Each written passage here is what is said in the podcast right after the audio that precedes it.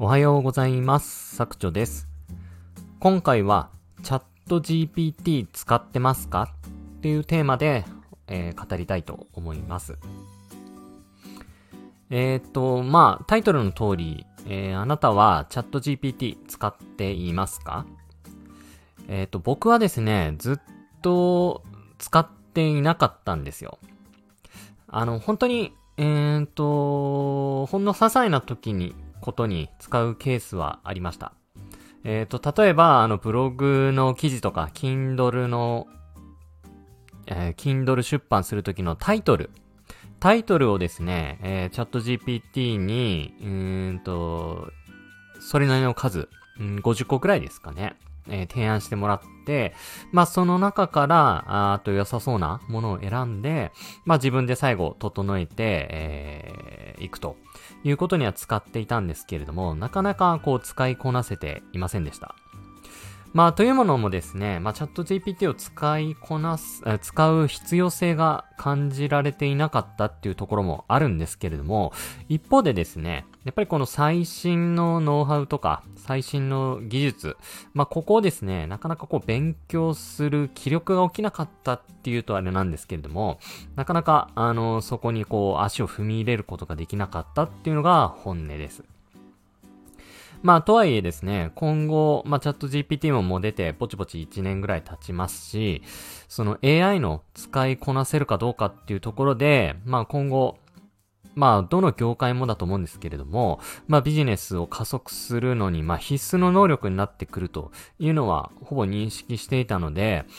少しずつですね、あの、時間ある時に、あの、勉強してですね、うんと、使い方、どういう風に使えばいいのかっていうのを確認していましたし、僕の会社もですね、まあ、コンサルタント業なんですけれども、うんと、コンサルタント業って、基本的に、えーっと、その人の脳みそ、まあ、頭の中の技術を売る仕事なので、AI って相反することかなっていうふうに思っていたんですけれども、僕の会社もですね、ようやく、ようやくというか、うんもうだいぶ前なんですけれども、やっぱ AI を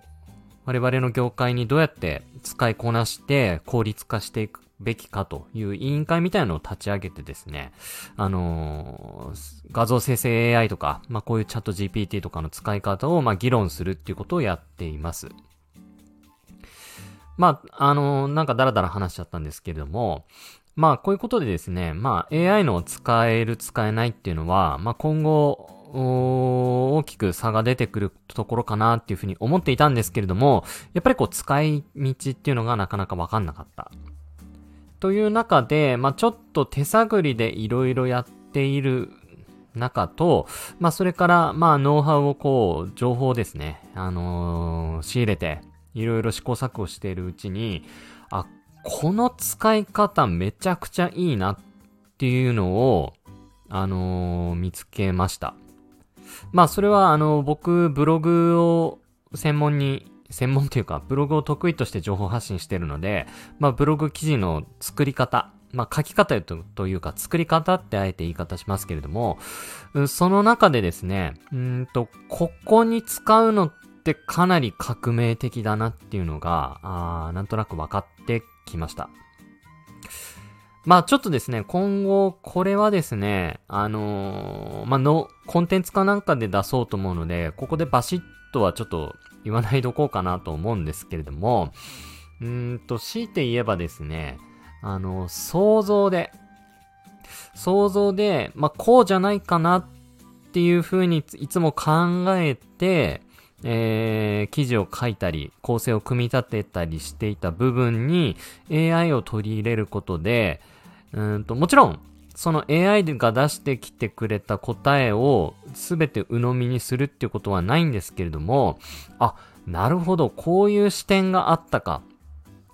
っていうところをですね、あのーこう見つけ出すというのに、ものすごくですね、うんと AI、まあ、チャット GPT ですね、が使えるっていうことが分かってきました。で、今まではですね、あのーまあ、最近ちょっとブログ記事を書く機会は減ってきたんですけれども、うんと、それでもまあ、ちょこちょこ書いていって、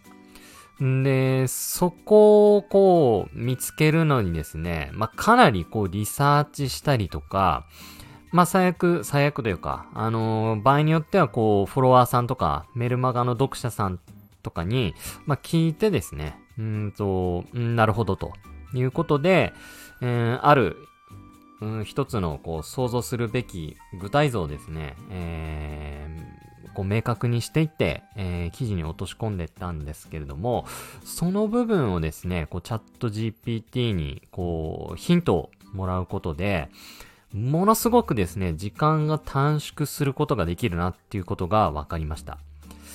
まあ、それはですね、僕大きく2つ見つけましたね。あ、これとこれはめちゃくちゃチャット GPT 使えるな。で、この使い方って革命的だなっていうのが、ブログ記事作成において2つありました。で、これをですね、ちょっと、あのー、今自分で果どうなるのかなっていうのを自分のブログでこう展開してってですね、検索順位とかこれからちょっと追ってって、あ、これはやっぱ使えるなって確信したら、ちょっとこうコンテンツ化かなんかして、皆さんにこう、ノウハウをお伝えしていこうかなっていうふうに今考えております。まあ、あの、チャット GPT をブログに使うっていう風に言うと、まあ多くの人はですね、ブログ記事をそのまんまチャット GPT に書かせるっていうところにあのー、目を向けがちなんですけれども、そこじゃなくてですね、その一歩手前のところでチャット GPT を使うと、めちゃくちゃこう、時間が効率化できるなっていうのが分かってきましたので、あのー、まあ、ちょっと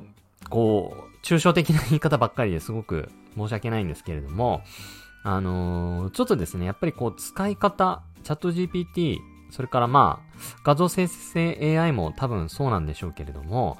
あの、ヒントを得るっていう部分でですね、めっちゃくちゃ使えると思います。で、今後はですね、こういう使い方をしていって、あのー、どんどんどんどん、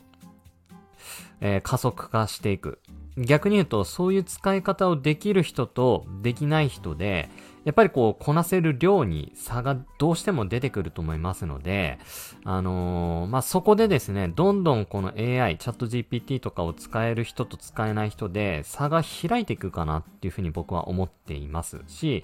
おそらくそうなるだろうというふうにも思っています。まあ先日ですね、あのー、まあ札幌、僕札幌に住んでるんですけれども、札幌に住んでいる、あのー、まあプロブロガーの方にお話を聞いたときに、あの、やっぱ AI にすごく力を入れてるっていうのを聞いて、あ、やっぱり AI ってすごく大事なんだなっていうふうに僕はそこで実感してから、あの、AI の情報にですね、より注目して情報を仕入れていたんですけれども、やっぱりですね、この AI をどの部分でどう使うかっていうところはですね、あのー、まあ、やっぱり今後のあの、課題というか、あ差別化のポイントになってくるかなっていうふうに思います。まあ特にですね、こういうブログとか、あ情報発信の分野っていうのは100%の正解っていうのがないじゃないですか。なので、まあとりあえず世の中に出してみる。で、そのな、その後に、あのー、顧客、まあ読者、あユーザーさんの、まあ、反応を見てですね、ブラッシュアップしていくっていうのが、あのー、正解の、まあ、最適解だと思ってますので、まあ、特にですね、あの、そういうところで、チャット GPT をうまく使って、一回世の中にコンテンツを出してみて、まあ、その後ブラッシュアップしていく。そこはやっぱり僕らのスキル、技術、ノウハウを使って、えー、ブラッシュアップしていくっていうのが大事だと思いますので、まあそういう使い方をですね、えー、ぜひ今後磨いていきたいなっていうふうに思っております。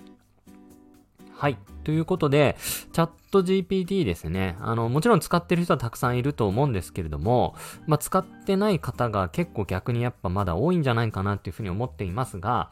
うんと少しずつですね、僕もこの分野、AI の分野にですね、足を踏み入れていって、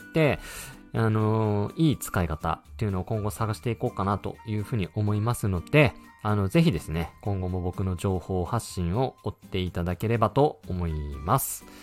はい。ということで、ちょっと長くなりましたけども、今回の、えー、放送は以上となります。ここまで聞いてくださり、ありがとうございました。